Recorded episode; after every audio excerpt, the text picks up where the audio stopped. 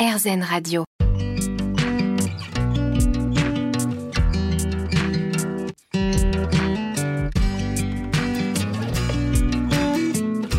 L'instant présent Aurélie Godefroy. Bonjour, c'est Aurélie Godefroy. On se retrouve pour l'instant présent, votre émission hebdomadaire sur RZN Radio. Avec nos invités, nous comprenons l'importance de se poser en conscience, de s'ancrer, de méditer, de mettre sur pause dans notre vie quotidienne pour mieux vivre les différentes problématiques que nous pouvons rencontrer, que ce soit au niveau personnel, professionnel ou encore émotionnel. Et j'ai l'immense bonheur d'accueillir aujourd'hui Marie-Caroline Péponnet. L'instant présent Aurélie Godefroy. L'instant présent sur RCN Radio avec donc aujourd'hui Marie-Caroline Péponnet. Bonjour.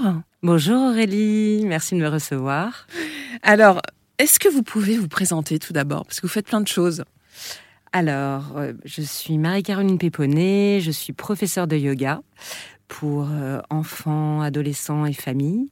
Et je suis aussi co-autrice du livre Le Petit Dictionnaire optimiste que j'ai écrit avec Sarah Ravella, qui est consultante en leadership et coach, qui a travaillé pendant 20 ans dans des entreprises internationales et on l'a écrit avec nos deux cœurs et nos quatre mains. Et c'est aussi ma cousine.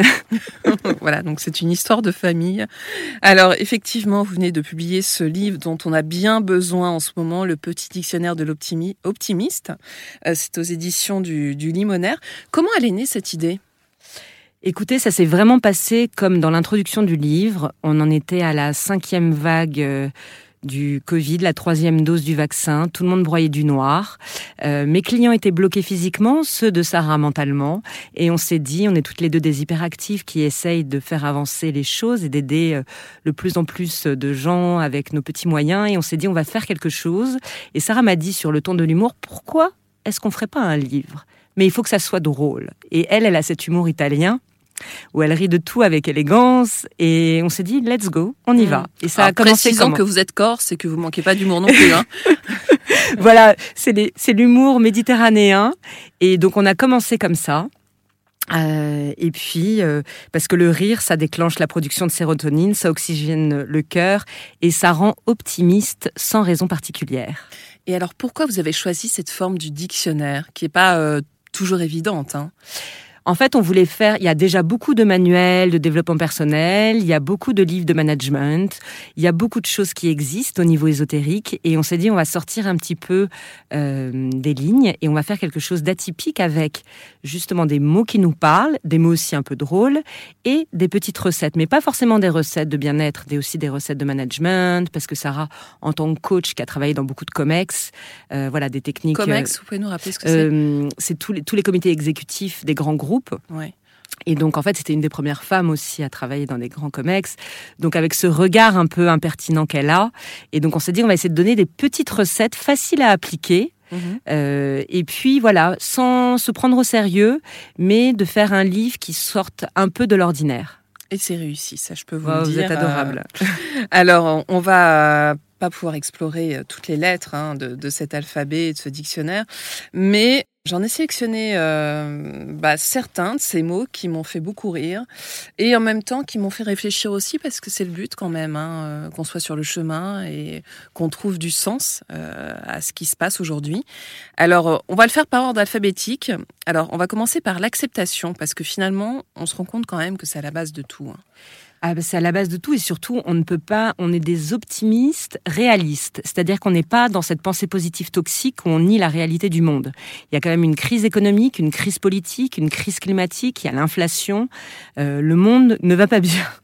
Donc il faut l'accepter parce que c'est une réalité. Mmh. Maintenant, malgré cette résistance, euh, la vie est faite de bas et de haut comment euh, remonter. Et donc, on s'est appuyé sur cette citation de Marc Aurèle que la force me soit donnée de supporter de ce qui ne peut être changé et le courage de changer ce qui peut l'être, mais aussi la sagesse de distinguer l'un de l'autre. Mmh.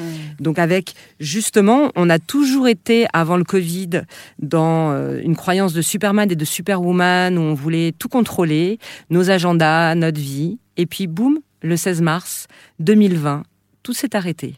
Et là, on a appris à accepter pour de vrai et à vivre différemment. Alors certains l'ont accepté, d'autres moins. Euh, d'ailleurs, c'est tout le drame hein, quand on voit ce qui se passe au niveau des, des hôpitaux psychiatriques, surtout chez les jeunes. On se retrouve dans quelques instants, Marie-Caroline, parce que j'aimerais que vous nous expliquiez comment concrètement on peut accepter. Euh, vous avez une petite recette dans ce livre. L'instant présent Aurélie Godefroy. L'instant présent sur RZN Radio, votre émission hebdomadaire, avec aujourd'hui Marie-Caroline Péponnet, qui a coécrit ce petit dictionnaire optimiste. Alors, Marie-Caroline est en train d'explorer ce premier terme qui était l'acceptation. Et euh, en fait, vous nous donnez une petite recette qui m'a interpellée parce que je me dis qu'on peut tous la faire. Complètement, c'est la recette du cercle magique. Vous prenez une feuille de papier ou dans votre agenda un cercle et vous faites un premier cercle avec à l'intérieur ce que vous pouvez contrôler.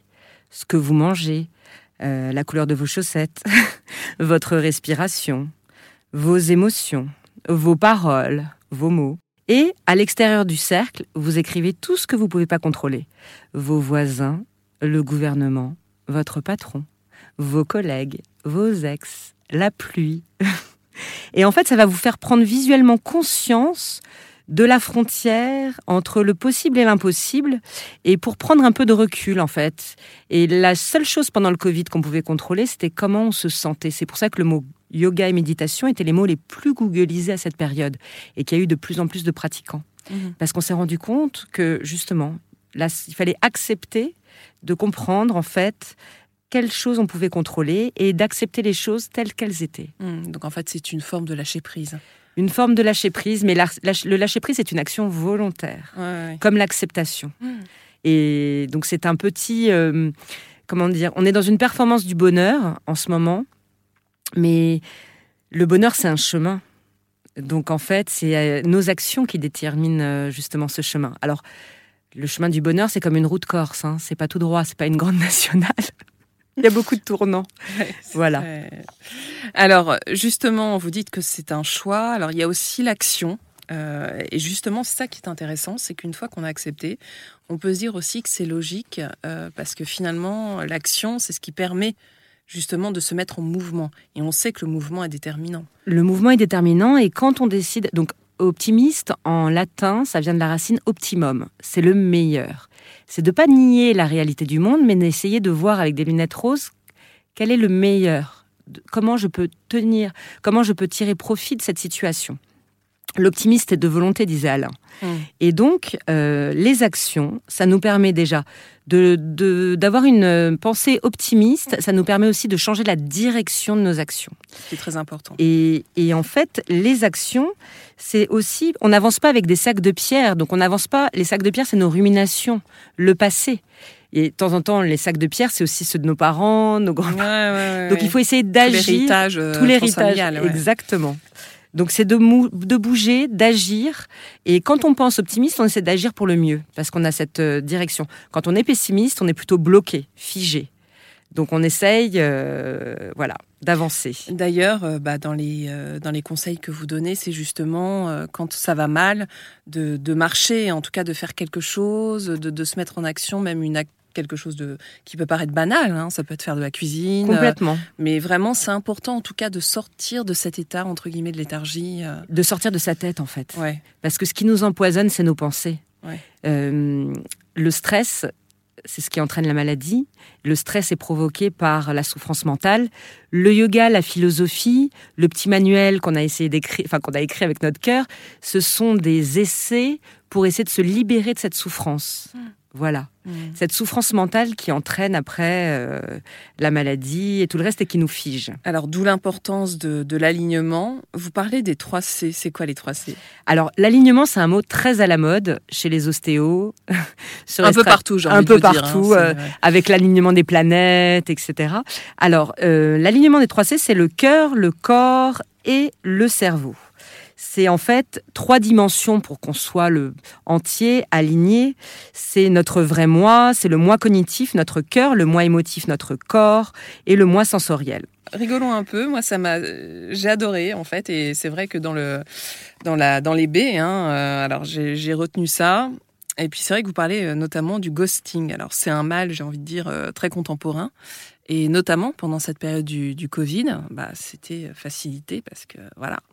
Donc alors, Alors- le beau gosse, racon- Alors, racontez-nous. le beau gosse, c'est euh, justement celui qui, euh, dans notre jeunesse, euh, apparaît, disparaît. Sarah, en tant que coach, appelle ça aussi les problèmes de poussette, des accidents de poussette pas réglés.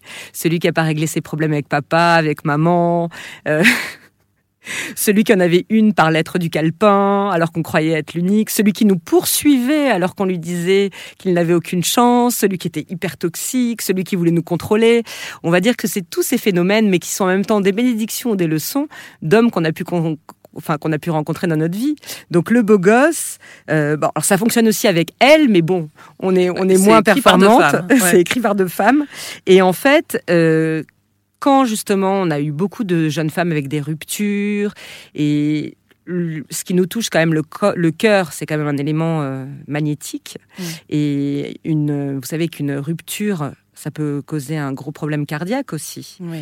Et- Alors justement, ce que vous dites là est vraiment important. Euh, on y revient dans quelques secondes.